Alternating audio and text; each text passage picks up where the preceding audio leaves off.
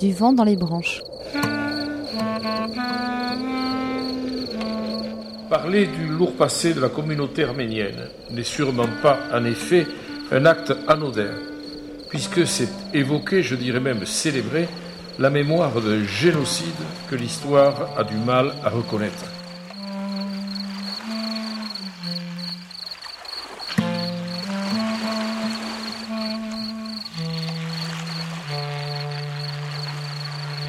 Du vent dans les branches.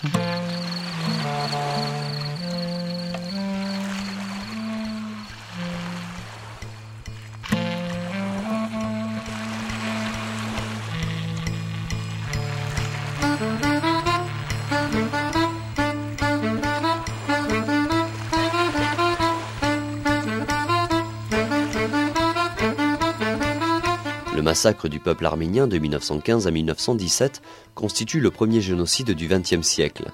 Minorité chrétienne de l'Empire ottoman, la population arménienne était majoritaire dans les provinces orientales de l'Empire. Perpétré par le gouvernement jeune turc de l'Empire ottoman, ce génocide a rayé de la carte près d'un million cinq cent mille Arméniens sur une population totale d'environ 2 millions de personnes. Une exposition organisée au musée de la résistance et de la déportation à Toulouse, à l'initiative du Conseil général de la Haute-Garonne, nous donne l'occasion de revenir sur ce sombre épisode de l'histoire en compagnie de Guillaume Agulot, responsable du musée, et de Jean Ketchian, rescapé du génocide et président de l'association Les Amis d'Arménie. Quelles sont les motivations d'une telle exposition? Qu'est-ce qui, qu'est-ce qui vous motive? La principale prétention, c'est évidemment de rappeler. Rappeler parce que cela est arrivé. C'est aussi simple que ça. C'est ce que nous, ici, nous appelons le devoir d'histoire. Guillaume Agulot, responsable du musée de la résistance et de la déportation. Nous avons un véritable devoir d'histoire vis-à-vis de toutes les victimes, quelles qu'elles soient. Et notamment, dans ce cas présent, le- les victimes arméniennes. Maintenant, nous aussi, ce qui nous intéresse, c'est de faire, d'informer le public, de le faire réagir, mais également de le faire réfléchir sur ce qui a rendu cet événement possible, sur euh, les complicités ou les lâchetés ou les silences de quelques dirigeants occidentaux qui étaient au courant et qui ont laissé faire, et de voir si à partir de ces éléments-là, le public est capable de tirer des parallèles ou des enseignements par rapport à une histoire plus récente qui se serait déjà passée, ou des événements que l'on voit peut-être poindre ici et là dans le monde et dont on peut redouter qu'ils aient aussi une issue tragique. Vous faites une différence entre le devoir d'histoire et le de- devoir de mémoire. Le devoir de mémoire, c'est une notion qui est peut-être un peu trop contraignante. Euh, ça, ça inclut, ça induit qu'on ne se souvient que parce qu'on y est obligé. Quelque chose qu'on doit faire. Alors bien évidemment, il y a des choses, on sent bien que notre conscience doit de, réfléchir, de conserver euh, bien en tête euh, certains événements. Ça, c'est une évidence. Mais c'est quand même une notion qui est un petit peu trop euh, ré- réductrice. Nous, on préfère utiliser un double terme qui est le devoir d'histoire. Nous avons un devoir de- d'expliquer tout ce qui s'est passé, ni plus ni moins. Et nous avons par contre, à partir de ce devoir d'histoire, nous devons faire un travail de mémoire.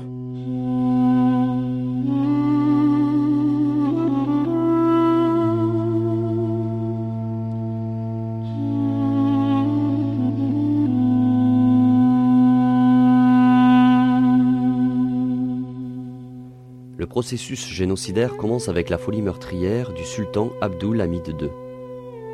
De 1894 à 1896, des massacres systématiques sont organisés contre les populations arméniennes des provinces orientales. Près de 300 000 Arméniens sont massacrés, de nombreux villages sont brûlés, d'autres pillés, des dizaines de milliers de personnes sont converties de force à l'islam, des centaines de milliers contraintes à l'exil. Les jeunes Turcs, arrivés au pouvoir en 1908, après un semblant de démocratisation, poursuivent cette même politique de purification ethnique. Le comité Jeunes Turcs Union et Progrès, ITIAD, à travers le triumvirat constitué par Enver, ministre de la Guerre, Talaat, ministre de l'Intérieur, et Djemal, ministre de la Marine, s'érige en dictature en 1913. Nourri par les idées du panturquisme, visant à l'union politique des nations turcophones et à l'élimination de tous les éléments non turcs, ce comité Itiyad saisit l'occasion de la Première Guerre mondiale pour mettre à exécution un plan d'extermination des Arméniens. Après le désarmement des soldats arméniens servant dans l'armée ottomane, le génocide commence le 24 avril 1915 par l'arrestation de l'élite intellectuelle et politique. Celle-ci est déportée en Anatolie, puis massacrée. Ensuite, partout en Anatolie, un ordre général de déportation est donné sous prétexte d'éloigner les populations arméniennes du front russe. De fait, cette déportation sert l'objectif de l'extermination planifiée par le gouvernement jeune turc. Les convois de déportés constitués de femmes, d'enfants et de vieillards, les hommes valides sont dès le début séparés puis éliminés, sont conduits vers les déserts de Syrie. Fort peu y arriveront pour y être parqués dans des camps de concentration et systématiquement tués.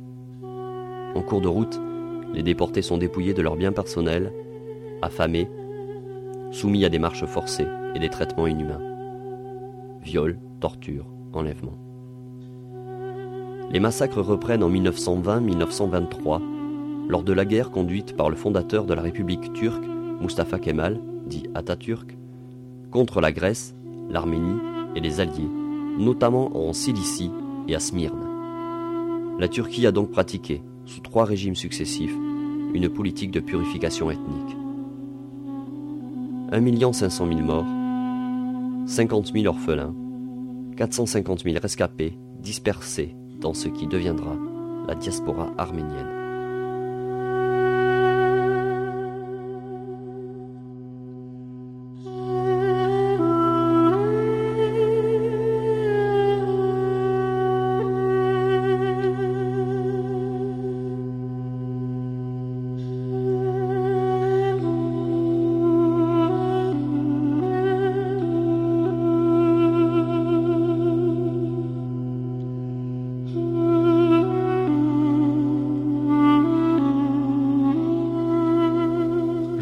Témoigner de cette erreur, de cette barbarie. Mon oncle et ma tante habitaient. Ils sont, mon oncle est mort. Ma tante s'est sauvée en payant de toute sa fortune à des bandits turcs qui l'ont amenée au Pirée.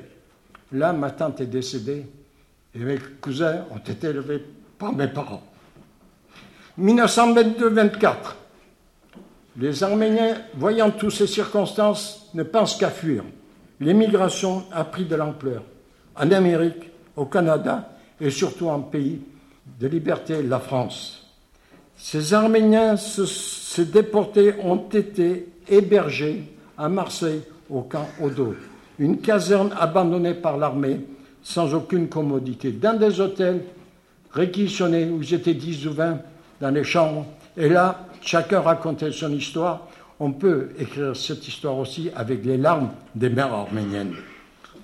La guerre éclate en 1939-45. Tous les Arméniens ont été mobilisés sans être naturalisés français. Ils ont combattu, ont été prisonniers comme leurs compagnons d'armes français. Ils ont participé avec le maquis à la libération de la France et de Paris sous le nom FTP, moi dirigé par le poète écrivain arménien Misak Manouchian. Avec ses compagnons, ils ont été fusillés le 24 février 1944.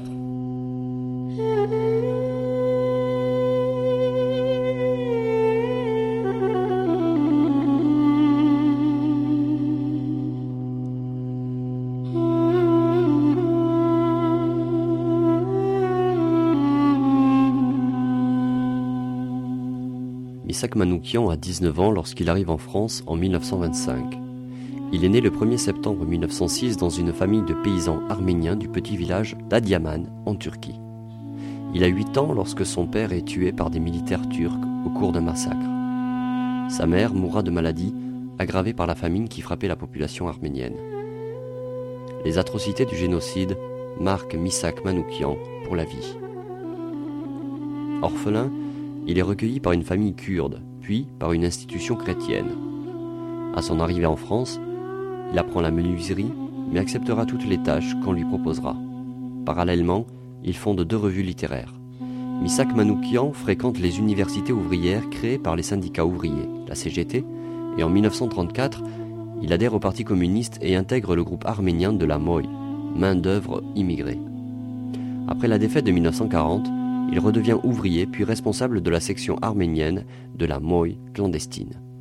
En 1943, il est versé dans les FTP de la MOI parisienne dont il prend la direction militaire en août sous le commandement de Joseph Epstein. Missak dirige donc ce réseau de 22 hommes et une femme. Depuis fin 1942, ces hommes ont mené dans Paris une guérilla incessante contre les Allemands. Ils ont réalisé en moyenne une opération armée tous les deux jours. Attentats, sabotage, déraillement de trains, pose de bombes. Leur grand coup d'éclat a lieu le 28 septembre 1943 lorsqu'ils abattent Julius Reiter, responsable du STO en France et général SS. Le 16 novembre 1943, Misak Manoukian doit rencontrer Joseph Epstein sur les berges de la Seine à Ivry. Il ignore qu'il est suivi depuis son domicile parisien lorsqu'ils sont arrêtés sur la rive gauche par des policiers français en civil. En fait, ce sont toutes les unités combattantes de la Moille parisienne qui seront démantelées ce jour-là ou les jours suivants. Les Allemands donnent une publicité inhabituelle à leur procès. La presse est invitée, une trentaine de journaux français et étrangers sont représentés. Les services de la propagande allemande envoie une équipe cinématographique. C'est un procès de trois jours à grand spectacle. Son but est évident. Le président de la Cour martiale le précise. Il faut faire savoir à l'opinion française à quel point leur patrie est en danger. Pensez-vous, des étrangers. De fait, le groupe est essentiellement composé d'étrangers. Huit Polonais, cinq Italiens, trois Hongrois, deux Arméniens, un Espagnol, une Roumaine et trois Français seulement. Parmi eux, neuf sont juifs et tous sont communistes ou proches du PC. Leur chef est l'arménien Misak Manoukian. Misak Manoukian a été exécuté par les nazis euh, le 21 février 1944. Ils étaient avec 22 autres avec lui, ça a donné un super poème d'Aragon que Léo Ferré a chanté. Ils étaient 23 à crier la France en s'abattant. Alors donc, effectivement, les nazis se sont servis de ça. Ils ont édité une affiche rouge qu'ils ont diffusée partout en France, qui est devenue un des symboles. L'affiche rouge est un des symboles forts de cette résistance. Ben donc, j'allais dire à la limite, pour les gens qui étudient la résistance aujourd'hui, notamment les jeunes, c'est une évidence que Misak Manoukian ait résisté en France parce qu'il était en France. Ben non, c'est justement pas une évidence. Si Misak Manoukian était en France et a résisté en France, c'est parce que justement, auparavant, un gouvernement, en l'occurrence le gouvernement turc, avait refusé que les Arméniens puissent continuer à vivre dans ce qui était leur terre natale. Misak Manoukian est aussi un de ces enfants de l'immigration et il est arrivé en France parce que la France avait su l'accueillir. Et puisqu'il était menacé en France sous le régime de Vichy et par l'occupation nazie, eh ben c'est là qu'il a résisté. Effectivement, il n'y a pas, quand on a la même situation de dictature et d'oppression partout dans le monde, ça sert à rien de faire 5000 km pour retrouver la même situation. Misak Manoukian et tant d'autres avec lui font partie de ces étrangers que la France savait accueillir dans les années dans, l'entre-deux-guerres, entre la, Première et la Seconde Guerre mondiale, et qui ont su, en retour, s'engager pour défendre la France, qui n'était pas la France de Pétain, qui était plutôt la France de la liberté, de l'égalité et de la fraternité. Parce que je crois que eux, peut-être plus que les autres, savaient vraiment ce que ces trois mots voulaient dire.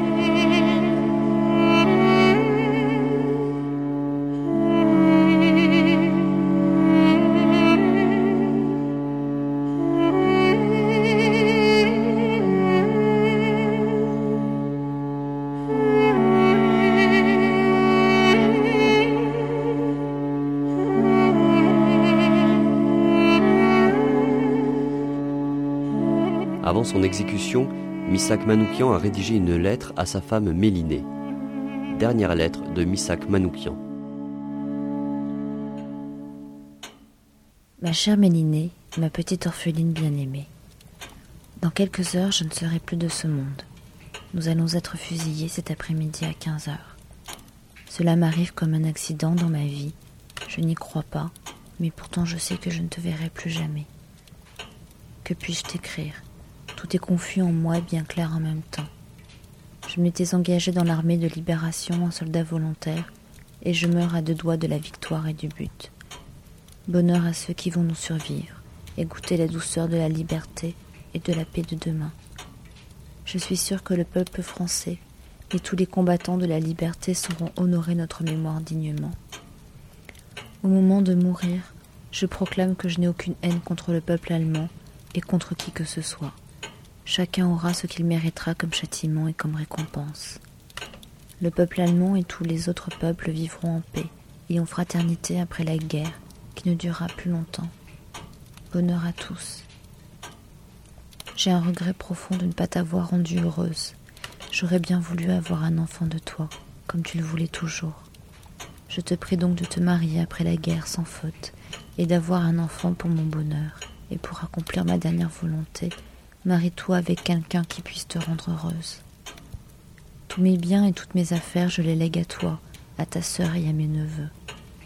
Après la guerre, tu pourras faire valoir ton droit de pension de guerre en tant que ma femme, car je meurs en soldat régulier de l'armée française de la libération. Avec l'aide des amis qui voudront bien m'honorer, tu feras éditer mes poèmes et mes écrits qui valent d'être lus. Tu apporteras mes souvenirs, si possible à mes parents, en Arménie. Je mourrai avec mes 23 camarades tout à l'heure, avec le courage et la sérénité d'un homme qui a la conscience bien tranquille, car personnellement je n'ai fait de mal à personne, et si je l'ai fait, je l'ai fait sans haine. Aujourd'hui, il y a du soleil. C'est en regardant le soleil et la belle nature que j'ai tant aimé que je dirai adieu à la vie et à vous tous, ma bien chère femme et mes bien chers amis. Je pardonne à tous ceux qui m'ont fait du mal ou qui ont voulu me faire du mal, sauf à celui qui nous a trahis pour racheter sa peau et ceux qui nous ont vendus. Je t'embrasse bien fort, ainsi que ta sœur et tous les amis qui me connaissent de loin ou de près je vous serre tous sur mon cœur. Adieu, ton ami, ton camarade, ton mari. Vous n'avez réclamé la gloire, ni les larmes, ni l'orgue, ni la prière aux agonisants. Onze ans déjà que cela passe vite, onze ans, vous vous étiez servi simplement de vos armes. La mort n'éblouit pas les yeux des partisans. Vous aviez vos portraits sur les murs de nos villes, noirs de barbe et de nuit, hirsutes menaçant, l'affiche qui semblait une tache de sang, parce qu'à prononcer vos noms sont difficiles. Ils cherchaient un effet de peur sur les passants. Tout avait la couleur uniforme du givre à la fin février pour vos derniers moments. Et c'est alors que l'un de vous dit calmement, bonheur à tous, bonheur à ceux qui vont survivre. Je meurs sans haine en moi pour le peuple allemand. Adieu la peine et le plaisir, adieu les roses, adieu la vie, adieu la lumière et le vent. Marie-toi, sois heureuse et pense à moi souvent, toi qui vas demeurer dans la beauté des choses, tout sera fini plus tard, année rivant. Un grand soleil d'hiver éclaire la colline, que la nature est belle et que le cœur me fend. La justice viendra sur nos pas triomphants, ma mélinée oh mon amour, mon orpheline, et je te dis de vivre et d'avoir un enfant.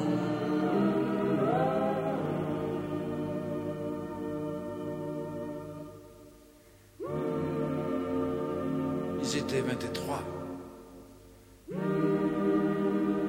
quand les fusils fleurirent.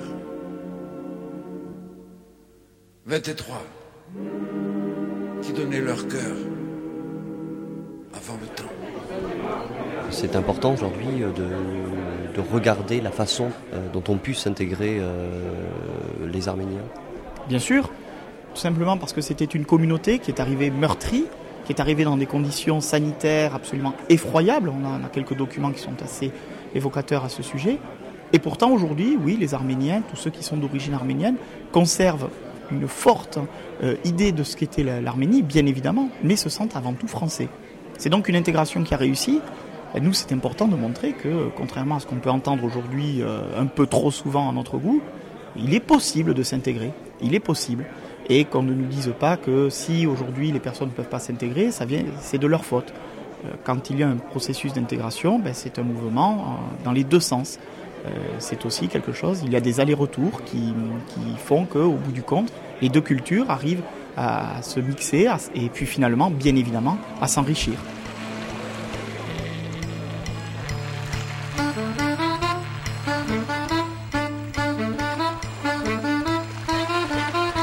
Première émission consacrée au génocide arménien s'achève.